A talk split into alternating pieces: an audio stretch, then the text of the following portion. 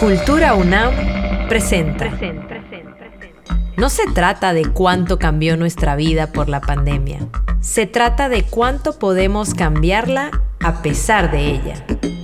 El regreso a la presencialidad, las actividades híbridas, lo que hemos aprendido. ¿Qué nos espera en el futuro? ¿Qué nuevas contingencias nos acechan? ¿Vamos a hacer lo mismo de la misma manera? ¿Qué puede esperar de nosotros el futuro contingente? Prototipos para navegar. Prototipos para navegar. Un podcast de la Cátedra Extraordinaria Max Aub, Transdisciplina en Arte y Tecnología, con Tania Edo.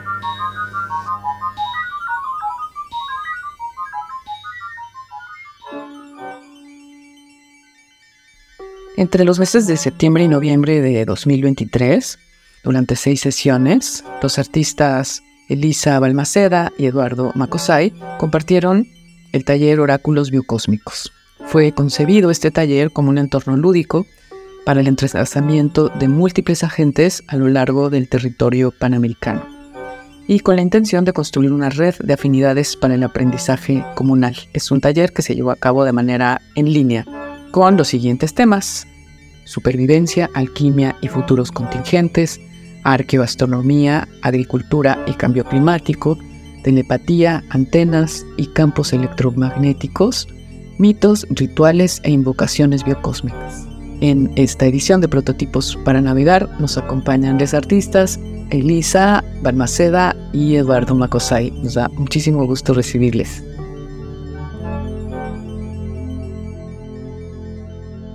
Bueno, pues eh, la, la palabra biocósmico es un concepto que tomamos del lingüista Carlos Lenkersdorf, que es un personaje, creo que es austriaco, que fue a trabajar con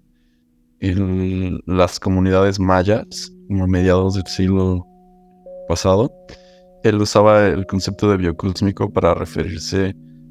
a la manera eh, en que se hacían construcciones lingüísticas intersubjetivas. Eh,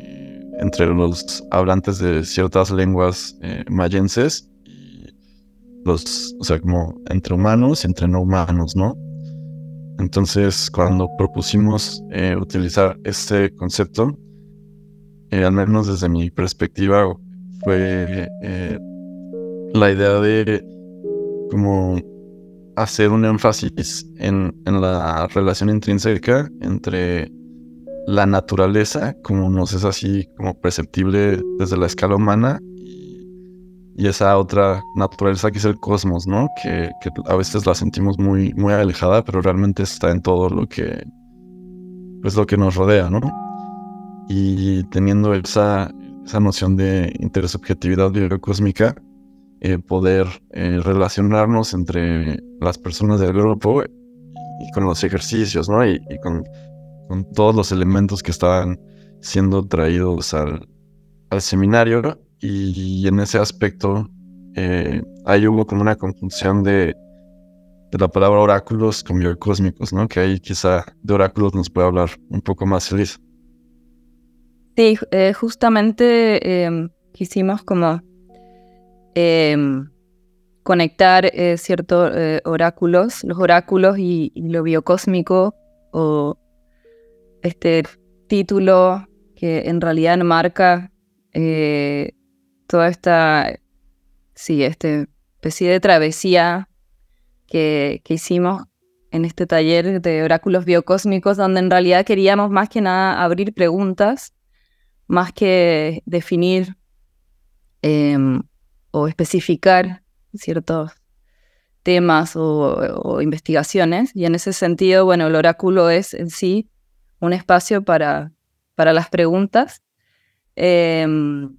y por mi parte, el, lo biocósmico, o sea, como yo lo conecto, quizás lo aplico más en, en, mi práctica. También lo veo como, como esta idea, ¿cierto?, de, de, la conexión de lo vivo con el todo, eh, como con esta macroescala y con, con los ritmos, un poco los ritmos, los tiempos, los rituales eh, que conectan como, y que, que interconectan como todo, todo lo vivo y también lo humano y lo no humano. Y, y la idea de, eh, de, ponerlo en perspectiva, ¿cierto? Con los oráculos también, eh, pensando como en, en otras formas de, de interconectar este, este todo y de una manera también no como buscando obviamente no homogenizar, sino más bien lo contrario, em, como en la multiplicidad y también como rompiendo un poco esta fragmentación como de la, de la tecnociencia contemporánea. Em, entonces también fue una forma de abrir como estas preguntas y abrir otras perspectivas para entender eh, la tecnología, ¿cierto? Como a través de otras prácticas que normalmente tal como el oráculo, ¿no? No son consideradas, eh, ¿cierto? Como eh, cuantificables o científicas. Em, y en eso hicimos todo como un viaje, no sé, a través de prácticas o conceptos o ideas eh, como la alquimia, la arqueoastronomía, la telepatía, los rituales, las invocaciones, los entrelazamientos cuánticos, los espejos, los cuerpos de agua, entonces sí, em, a mí también personalmente me, interesa mucho en, esta idea del, de lo biocósmico, eh, pensar como esta conexión, ¿cierto? Como del, de lo terrenal y lo celestial o lo cósmico. Y está como micro y macro, macro escala también. Eso quizás como en, a grandes rasgos. Sí, y como que en, ese sentido la, la posibilidad de hablar de oráculos biocósmicos, como decía Elisa, nos permite eh, pues traer muchas preguntas a, la mesa que, que pues en la mayoría de los casos no, nosotros personalmente no teníamos una respuesta, ¿no? Queríamos más bien abrir un espacio, espacio para dialogar con, pues, con las personas que, que formaron parte y generar relaciones como heterárquicas, ¿no? Como no queríamos tampoco tener así como una presencia de, docentes o enseñantes, sino más bien como decir, estas son unas preguntas que tenemos y esto es una serie de temas que, nos interesan. Encontrar la forma de eh, responderlas, pero quizá no responderlas de una forma definitiva, sino más bien seguirlas complejizando y seguir abriendo más, más preguntas, ¿no? Porque creo que, eh, bueno, la forma en la que entiendo que un oráculo funciona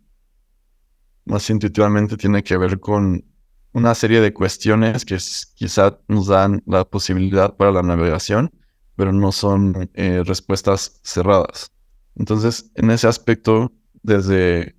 digamos, desde las gafas o desde la, perspectiva de, los oráculos biocósmicos, exploramos estas, eh, esta serie de tecnologías o de eh, técnicas desde una forma eh, como muy abierta para preguntar qué nos podían decir sobre el presente que estamos viviendo, sobre el mundo contemporáneo,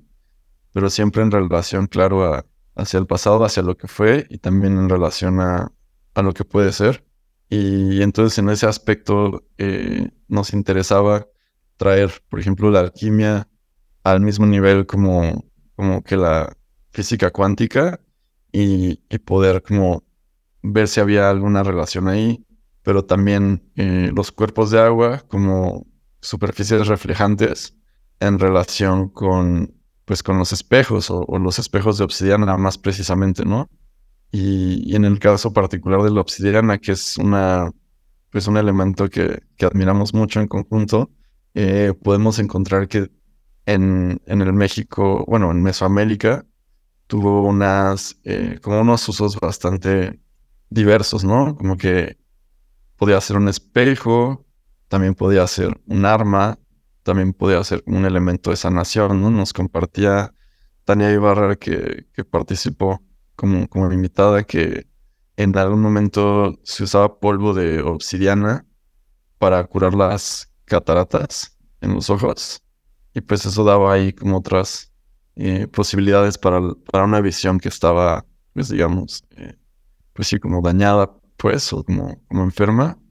Digo, quién sabe si realmente había como un proceso de curación de forma objetiva o más bien traía nuevas posibilidades para la visión. Entonces, eh, pues sí, preguntarnos todas esas cosas, creo. Parece como, como que estamos hablando de,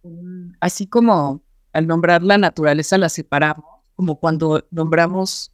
el cosmos de alguna forma, podemos nombrarlo sintiéndonos parte de él o no, ¿no? Y, y un poco como que estas preguntas, esta forma del oráculo, como que tiene como muchas connotaciones, ¿no? Como adivinación, pero también como instrumento de, para preguntar. Nos ayudan a ir tejiendo otra vez estas relaciones. Pero también estamos como muy lejos, por otro lado, ¿no? Pero aprendimos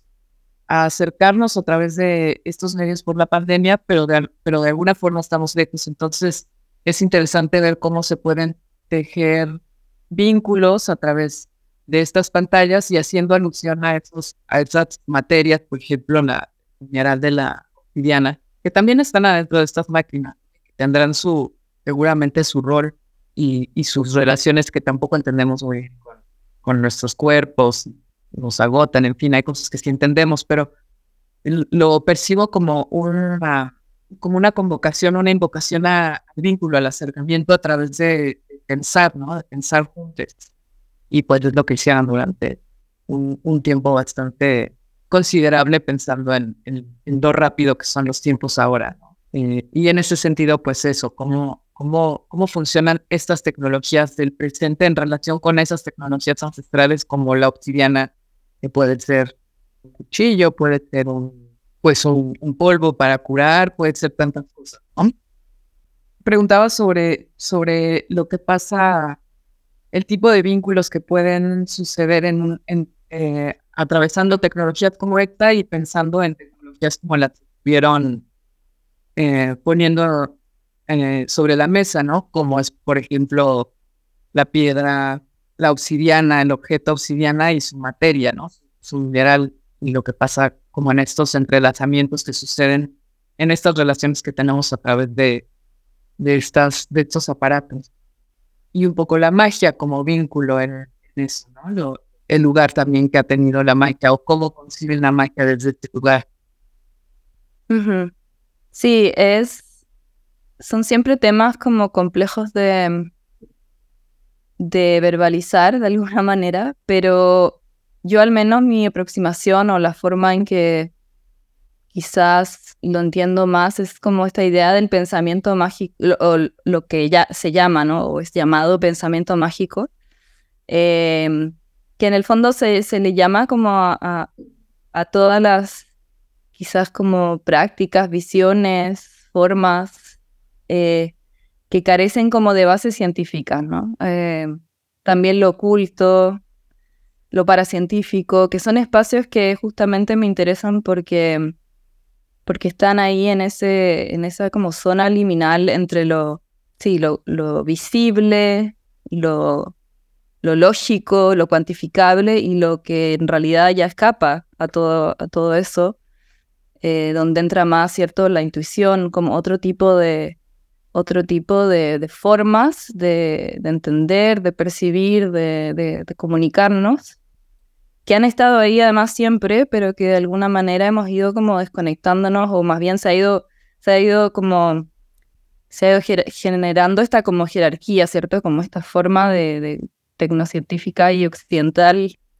eh, que es, que se aproxima muy desde, desde lo que podemos, sí, cuantificar, probar, ver, eh, em, y, creo que, eh,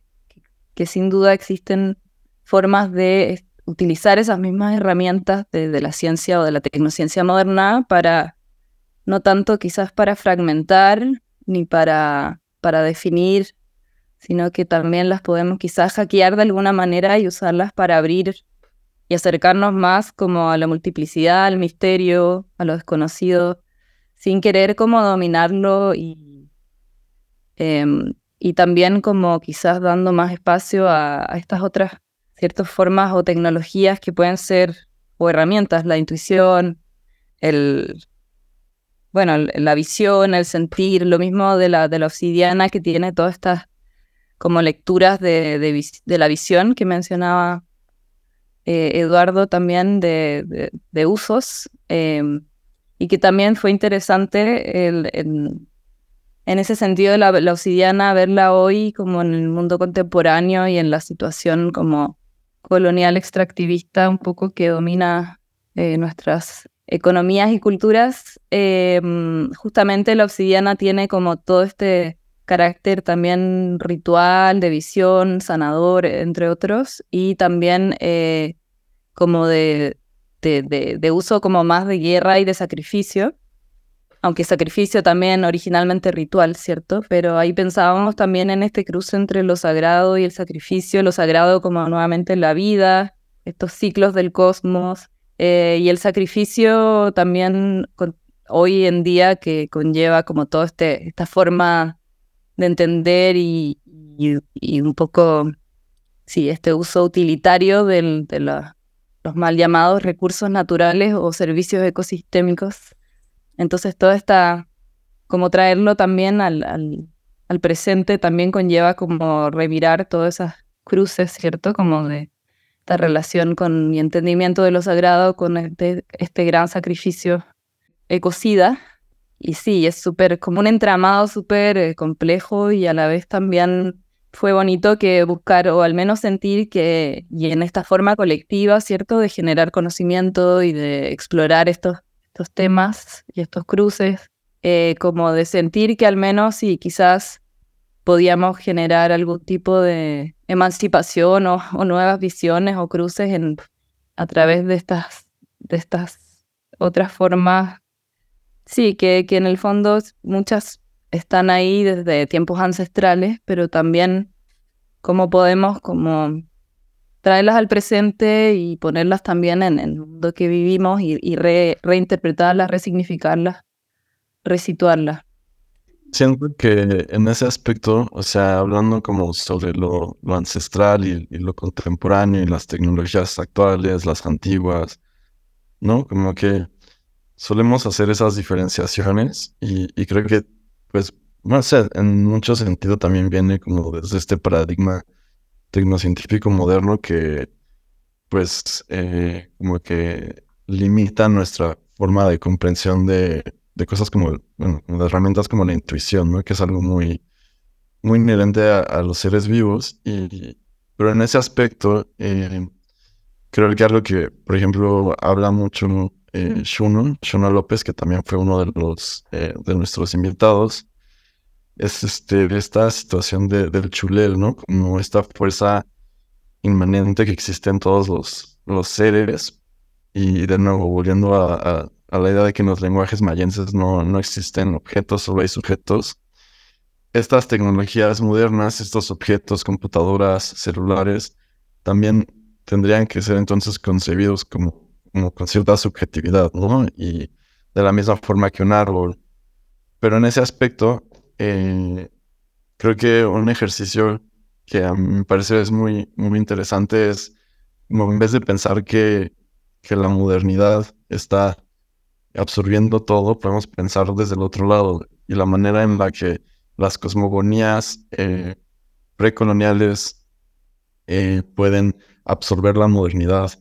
y entonces como que la modernidad termina siendo algo como más, más pequeño de, de, lo que imaginamos, no es ese como gran monstruo, aunque digo claramente lo es, pero, pero quizá al menos en términos simbólicos podemos como empezar a conceptualizar todos estos elementos de la tecnociencia moderna más como, como una, un cachito de, de, la, de una realidad más compleja, en vez de pensarlos como, sí, como, como totalizadores o totalizantes pues de esa manera, entonces releer eh, estas otras, pues sí, como elementos, como, como la intuición, como el uso de la obsidiana o los rituales, al mismo nivel que estamos entendiendo eh, los objetos digitales, ¿no? O los objetos tecnológicos modernos. Y pues en ese aspecto, tomar ventaja, ¿no? De esta, de esta tecnociencia moderna para, para lo que nos sirve y un poco ir dejando de lado lo que no nos sirve, ¿no? Sí, o sea, yo, yo lo pienso mucho así como con, como con el uso del celular, en la manera en que, por un lado, es esta herramienta de enajenación masiva, pero por otro lado es como una herramienta para como facilitar la comunicación y hacer como más dinámico la, la, los eventos sociales o la socialización. Entonces, si en vez de utilizar el celular para enajenarnos y como autoidolatrarnos y estar ahí como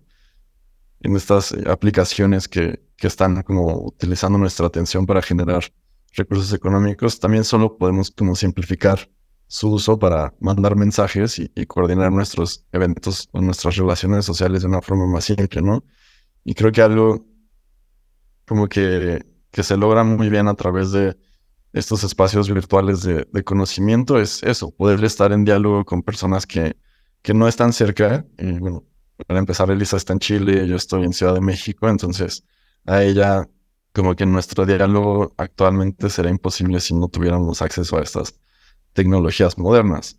Pero simplemente es la forma en la que eh, conceptualizamos o simbolizamos el uso de estas herramientas más allá de, pues sí, como desde su, que más allá de su meta hegemónica o para la cual fueron diseñadas. Me gusta mucho las formas en que ustedes como generación se están aproximando a esta a este problema, justo como en, eh, a estas relaciones tecnológicas o de objetos, objetos también tecnológicos, digamos, ancestrales y, del presente. Y justo en, esta como invitación que haces o hacen a romper esa dicotomía, ¿no? Entre esas, esas tecnologías del aparentemente del pasado, pero que están presentes, eh, que están presentes y la y la tecnología, digamos, producto de la modernidad y cómo aparentemente esos procesos de modernización, de colonización y que fueron acompañados de una racionalización muy, muy potente, que por un lado nos, nos traen conocimiento que es muy importante y que ustedes están utilizando de una forma,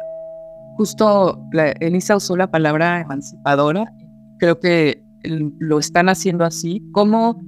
argumentos como los de la cuántica, como los del de entrelazamiento, pueden ayudar, por ejemplo, a comprender mejor cosas que no se podían explicar antes sobre la alquimia, que incluso las podríamos haber como atribuido a cuestiones, quizá si pudiéramos hablar de grados en lo mágico, como más mágicas de lo que son, porque quizás son más posibles y más presentes,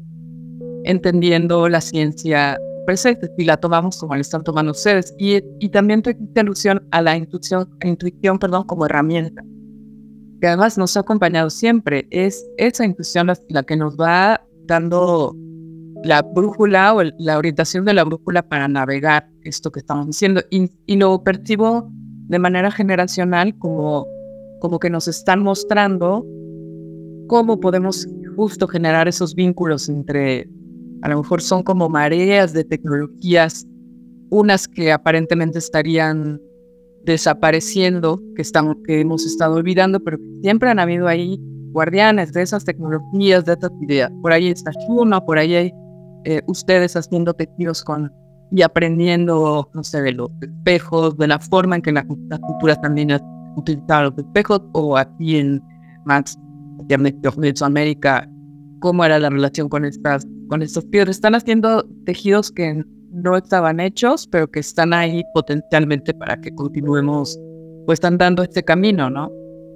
Y al mismo tiempo hay como poderes muy fuertes funcionando a la ciencia, que por otro lado tienen su parte, digamos, de peligro porque ayudan o pueden apoyar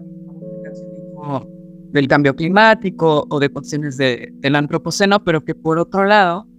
ha sido muy pertinente la crítica a la ciencia y la posibilidad de que, y, como que los artistas, me parece, o, practicantes culturales, personas, ustedes como nosotros, están teniendo un rol muy importante. Y un poco, a lo mejor en esto, eh, pues como homogeneización que ha producido la modernidad a partir de, de, de, la calculabilidad de todo, de que todo pueda ser calculable, cuantificable, y, y, sabemos que no, ¿no? Que, que, no, que hay justo cosas que no son posibles de cuantificar y, no, y que, y, que, y que justo esa cuantificación es la que nos lleva pues a activismo, a, a, extractivismo por un lado, de, de, lo, lo que hemos nombrado recursos naturales, y por otro lado de nuestros propios cuerpos. No sé, siento ahí algo muy importante como generación que sucede eh, entre ustedes. No sé cómo lo sienten ustedes, su, su lugar frente a como una especie de umbral en, todo el conocimiento que está, que está disponible para ustedes y por otro lado todo pues el desastre que ha pasado, ¿no? De, de, de resona como generación. Sí, bueno, justamente me parece muy interesante lo que mencionas, como quizás tomar esas palabras o como la orientación, ¿cierto? Y el navegar, eh, estas como búsqueda de otras formas, ¿cierto? De orientarnos y de navegar el tiempo-espacio y siento que en ese sentido, justamente eh, Karen Barad eh, y, lo que ella plantea desde la física cuántica y llevándolo a la filosofía, de esto de romper como, y bueno, y lo toma de cierto, o sea, lo, un poco lo plantea tomando y reinterpretando las teorías de Niels Bohr, eh, de romper con esta como linealidad en la causa y efecto. Y justamente cuando uno mira o investiga el, cómo se define la magia o el pensamiento mágico, también hablan justamente de eso, de, prácticas o visiones que no se enmarcan en, esta como eh, causalidad lineal, eh, sobre todo científica. Entonces ahí justamente es interesante cómo ella combina eh, la ciencia, pero luego la, lleva a este lugar para romper con estas narrativas, ¿cierto? Lineales que al final tienen mucho que ver con, con estas economías y ecologías dominantes y extractivas. Em, y ahí también justo el, entrelazamiento cuántico creo que es algo que se conecta con, con esta idea del biocosmos o lo biocósmico, eh, esta idea de que está eh, todo de alguna manera interconectado y, y, en forma, y que existe una multiplicidad, como una multiplicidad de tiempos, de espacios, de mundos, eh, si bien está interconectada, sobre todo a nivel planetario, pero, pero existe esta multiplicidad eh, y, a través de ella también como la diferencia. Y justo también esta idea de, de este tiempo-espacio no, no lineal o el tiempo circular y lo cíclico, ¿cierto? También son eh, visiones y, también tecnologías precoloniales que, que de algún modo y formas de aproximarnos también eh, creo que han, están como siendo rescatadas o resurgiendo o siendo resignificadas como también para dar espacio como a estas otras señales de lo, no humano y este tejido, ¿cierto?, del que somos parte y que de alguna manera eh, como que la tecnociencia moderna nos ha llevado como a, ponernos en un lugar de, de dominio, control, pero en realidad somos como Simplemente como que coexistimos en un tejido y en una red como de inteligencia mucho mayor.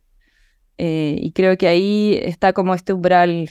quizás que tú mencionabas como actual, eh, como esta necesidad y casi,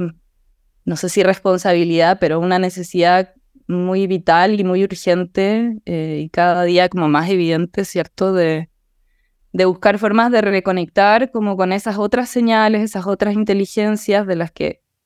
con las que estamos conectadas al final, pero, pero que hemos de algún modo quizás perdido ciertas justo herramientas o, o sí, formas de, de conectar. Y en ese sentido el ritual es una práctica que, que una de las prácticas que también eh, yo al menos la entiendo como eh, una suerte de tecnología de, conexión con esa inteligencia mayor y, con esos ciclos. Y, ahí quizás para ejemplificar algo que fue muy bonito, la sesión con Chuno, que ya mencionaba Eduardo, que intentamos hacer esto que también es muy desafiante y muy contradictorio, ¿cierto? Como hacer un altar y una suerte, suerte de ceremonia guiada por él en Zoom. Entonces trayendo como la presencia de nuestros objetos, de nuestros espacios, de nuestros cuerpos. Eh, y ahí también está esta dicotomía que volviendo como a Barat, que entre otros em, intenta romper, pero está esta gran dicotomía también que tú mencionabas, Tania, como del cuerpo, esta como desconexión del cuerpo y, y el territorio también, y como cómo reconectar como esta idea de que o dónde empieza, dónde termina el cuerpo y dónde empieza el territorio. Em, y en ese sentido, eh, en esta como ceremonia ritual y construcción de altares que hicimos con Chuno, está como ese gran desafío de justamente lo ritual y, ese, y este tipo de prácticas como de traer la presencia a un formato que es en sí virtual, ¿cierto? Eh, entonces también están, yo creo, esas, eh, o estuvieron en, en menos en, el taller, como quisimos también intentar eh, traer, combinar estos formatos que sin duda son como, yo siento uno de los como grandes desafíos, ¿no? Cómo, cómo llevamos estas tecnologías contemporáneas o las expandimos hacia, hacia, otras como necesidades y, y formas de vincularnos de alguna manera. Creo que escuchando hablar ahorita a Elisa, eh, recordé la intervención que tú hiciste en la primera sesión, Tania, eh, donde hablaste sobre como la negentropía, ¿no? Y si bien eh, la tecnociencia moderna podría ser clasificada como, como productora inherente de, de, de entropía, es decir, como como de homogenización y disminución de, de diversidad. Creo que hay otra, otra posibilidad de, como para pensar la manera en que eh, podemos juntar estos eh, como, como, procesos técnicos eh, premodernos con los, con los modernos es la de como considerar cómo podemos generar tecnologías negatrópicas, ¿no? Tecnologías que inherentemente produzcan diversidad y como, como entonces ahí desafiar la, la linealidad de, del tiempo entrópico y quizá eh, como diversificar las mismas líneas temporales, ¿no? Más en vez de pensar que hay como solo un como un progreso lineal en el que todos estamos siendo partícipes, quizá eh, considerar la posibilidad en la que pueda haber varias eh, fluctuaciones que están eh, ocasionando procesos de diversificación, digamos, biocósmica, pero quizá la palabra más, ya más, más específica sería biocultural, ¿no? Diversificación biocultural a través de de nuestro, nuestro uso de herramientas tecnológicas. Y en ese punto creo que ya no habría tanta diferencia entre lo que llamamos magia y lo que llamamos tecnología, porque estaríamos encontrándonos en un momento en el que, eh, pues como en un florecer, ¿no? De todo, o sea, tanto como biológico, como cultural y por ende también como ontológico, ¿no? Como nuevas formas de ser, tanto para los humanos como para eh, lo no humano. Y en ese aspecto, la diversidad es algo muy, muy importante para, pues cuestiones ecosistémicas, ¿no? Específicamente, eh, como quizá reparar el, pues sí, como los daños, ¿no? Los daños ecosistémicos que son muy obvios a través de, pues sí, cosas como, como pensar en, en la edad de, de, la reforestación en un sentido muy amplio, ¿no? Tanto en la reforestación literalmente eh, plantar árboles de, de, de, las especies como coherentes al lugar en donde estamos plantándolos, pero en ese aspecto también la edad de reforestación cultural, ¿no? Porque nos encontramos en un proceso así como, bueno, un momento histórico en el que la gran mayoría de la, de la población humana, así como del paisaje, ha sido homogeneizado por los procesos de la tecnociencia moderna. Y entonces creo que toca pensar en cómo vamos a reforestar eso. No, o sea, porque creo que está muy, muy difícil eh, habitar un planeta donde todos somos iguales y también, o sea, pero digo, todos somos iguales en un aspecto ontológico, pues claramente, o sea, la humanidad, o sea, como los humanos deberíamos tener todos los mismos derechos, ese, esos somos iguales, sí, pero el, todos somos iguales en el aspecto de que todos nos comportamos igual, todos nos vestimos igual, todos comemos lo mismo, es, es bastante insustentable porque, pues bueno, para empezar, no hay la misma producción de alimentos en todos los, territorios, ¿no? Y, cada territorio puede tener alimentos muy, como muy diversos, muy, muy específicos y muy, muy ricos.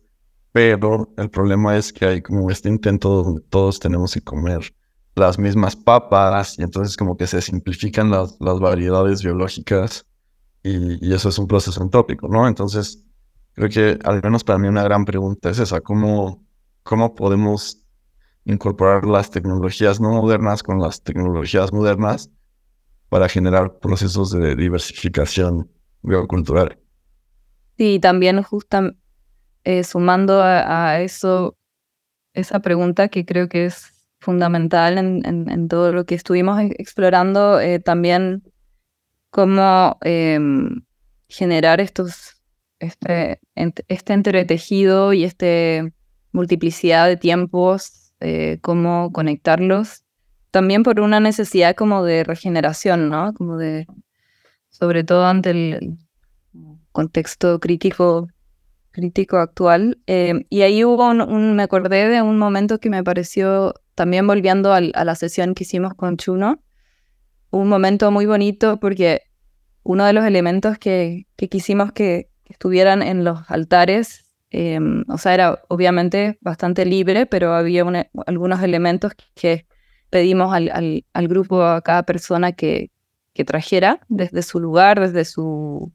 ecosistema, desde su sí, su, ciudad. Em, y es, ese elemento, uno de ellos, era eh, traer un, poco de agua, eh, recolectar agua de algún cuerpo de agua cercano. Em, y entonces nos vimos, y me incluyo, eh, la mayoría en la situación de que no teníamos un cuerpo de agua con agua cerca. muchos teníamos ya cuerpos de agua que o ya estaban secos o bueno, estaban en, medio de, la, de un lugar habitado ya, sí, donde ya no, no, había acceso.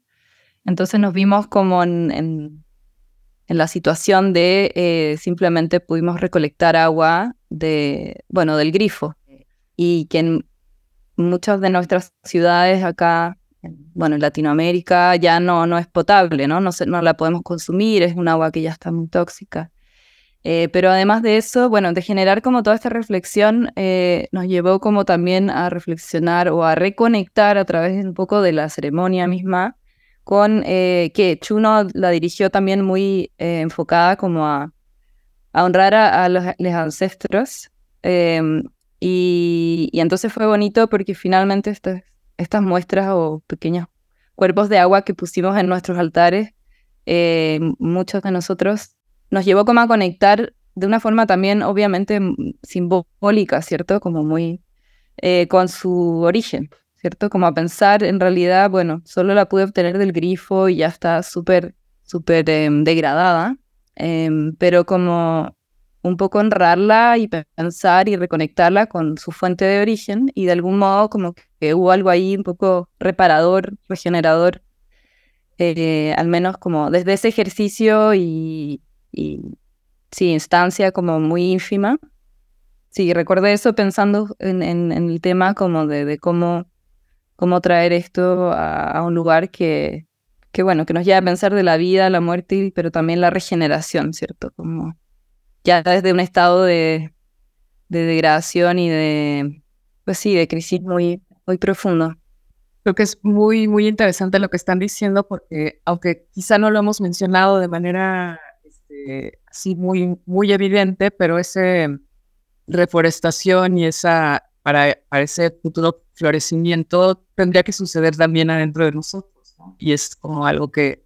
tendríamos que hacer florecer también a nuestro microbioma, que por ahí también se están dando excepciones, ¿no? Hay bacterias que ya vamos a volver a tener, y entonces está, es, es muy interesante cómo desde, desde estas prácticas que ustedes proponen y además otra cosa que me gusta mucho y con la que me gustaría cerrar es como algo que es muy importante en el trabajo de ustedes, que me parece que es muy político, en una forma muy evidente y muy eh, efectiva, de una efectiva también ya no en términos modernos, efectividad que tenemos que, olvidar, pero em,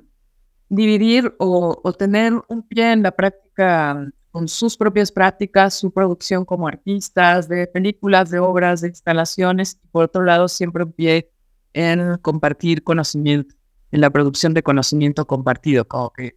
esas, esas dos partes de, de su trabajo, no sé, me gustaría un, un, comentario sobre cómo, sobre cómo las ven y pues ya, para cerrar. Creo que, bueno, para mí en lo personal es muy, muy importante, por un lado, estar haciendo como, siguiendo mi propio camino, pues, pero por otro lado, siempre estar en conversación con, con personas increíbles como ustedes, que uno se va encontrando en la vida y van agrandando, eh, pues, la perspectiva que uno tiene, ¿no? O sea, porque creo que eh, había, al menos en el siglo pasado, había mucha, y digo antes también, mucha romantización del genio solitario, ¿no? Así del autor que, consigue cosas increíbles solo por sus propios medios, así.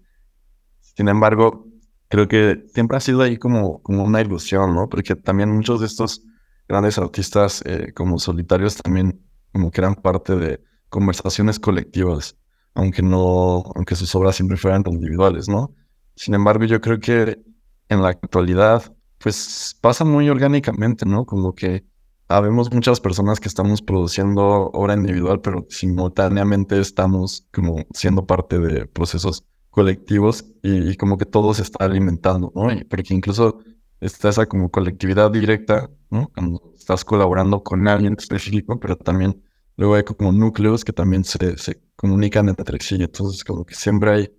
hay como, como comunicaciones que son o entrelazamientos, ¿no? También entrelazamientos entre, entre organismos, si queremos llamar eso como acúmulos sociales. Y, pues al final es que no, no podemos pensar, desde mi punto de vista, no se puede pensar en otra forma de, de operar porque la, las situaciones en las que nos enfrentamos son, son colectivas, no, no son, este, o sea, quizá sí, obviamente hay situaciones muy personales, pero a la vez incluso esas situaciones personales terminan colectivizándose de alguna forma, ¿no? Y, pienso ahorita, por ejemplo, de nuevo en la sesión con Schumer, que fue muy poderosa, eh, había un, uno de los participantes que se llama Betorra, que trajo un agua que, según recuerdo, había recolectado como en la casa, en su casa familiar, y luego traía como puros elementos así como como que se remontaban a su papá y a su mamá y todo su altar era construido muy en relación a, su historia familiar. Y entonces como, bueno, estábamos haciendo esta invocación biocósmica, pero al menos para Betorra esta invocación biocósmica se relacionaba directamente a su vida personal. Entonces como que hay ahí una situación donde los procesos colectivos y los procesos personales, pues no, siempre están relacionados, ¿no? No, no hay una, una barrera tan, tan marcada. Sí, em, por mi parte también, em, sí, también me es muy importante, eh, en realidad no se separa, siento, para mí en,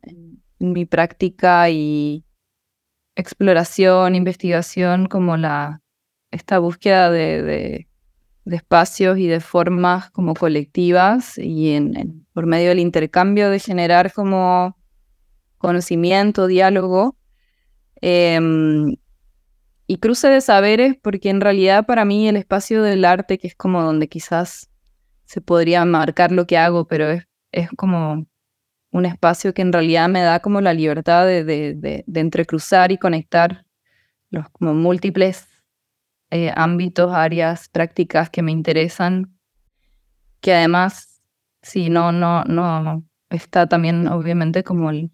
formato o el campo más académico, pero también todo este otro, otros campos de conocimiento eh, fuera. Em, y por lo mismo me da esa libertad y sobre todo también de, de, trabajar em, y generar conocimiento de forma transdisciplinaria eh, y este cruce de saberes que también, como decía Eduardo, se hace cada vez más necesario. Y en ese sentido es, eso nutre muchísimo todo lo que hago ya en el espacio más creativo. Em, creativo, digo, todo es creativo, también la generación de conocimiento. Ahí creo que también hay que reivindicar justamente el espacio creativo y de las artes en general como un espacio que también genera conocimiento. Ahí hay otras muchas jerarquías que romper y estructuras, pero justamente el otro espacio más de, de, taller o de creación y más material en mi caso eh, también responde como a una forma que concibo como, como mis propios rituales y, formas de, comunicarme con el mundo material, con, con el territorio, con el paisaje, con el ecosistema y eso incluye muchas veces y la mayoría de las veces también eh, grupos, ciertos grupos de, personas, de sabedores, de comunidades de, que, que, que se, se, relacionan con esos mismos lugares, espacios, fenómenos, desde otras miradas, otras prácticas, y eso me parece como muy fascinante y muy necesario como para dialogar de algún modo con, con el mundo, con la, la realidad, entre comillas. Y sí, creo que mm, es siempre como un proceso de retroalimentación muy necesario y, y sí, yo hoy en día también, como volviendo a nuestra sesión inicial y, la referencia a Juan Downey que hicimos en, en la primera sesión de, de, supervivencia, creo que también hay un tema hoy como casi de supervivencia en, en este tipo de práctica y de, de, búsqueda de generar conocimiento de una forma más transdisciplinaria, más horizontal, eh, más experimental, como en esta escuela de, The School of Survival, esta escuela de, sobrevivencia que, que, proponía Juan Downey ya en los 70, con una visión como muy, muy ecológica. Sí, creo que hay algo de eso, como casi una necesidad de sobrevivencia. Y otro vínculo generacional ahí muy interesante con, Juan Downey y, y su producción. Bueno,